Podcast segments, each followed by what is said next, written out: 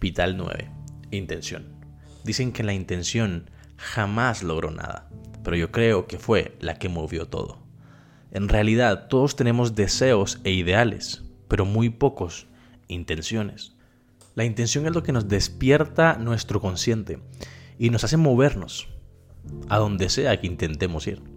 Pero nuestros deseos son los que nos dejan en la cama con ganas de seguir soñando para no levantarnos nunca y vivir la realidad. Las intenciones verdaderas levantan nuestra voluntad a la acción y la llevan a la ejecución de algo que visualizamos.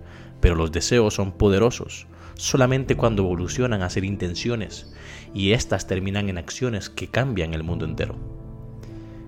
El deseo se queda en un sueño, pero la intención al menos lo intenta. ¿Qué tienes que intentar hoy?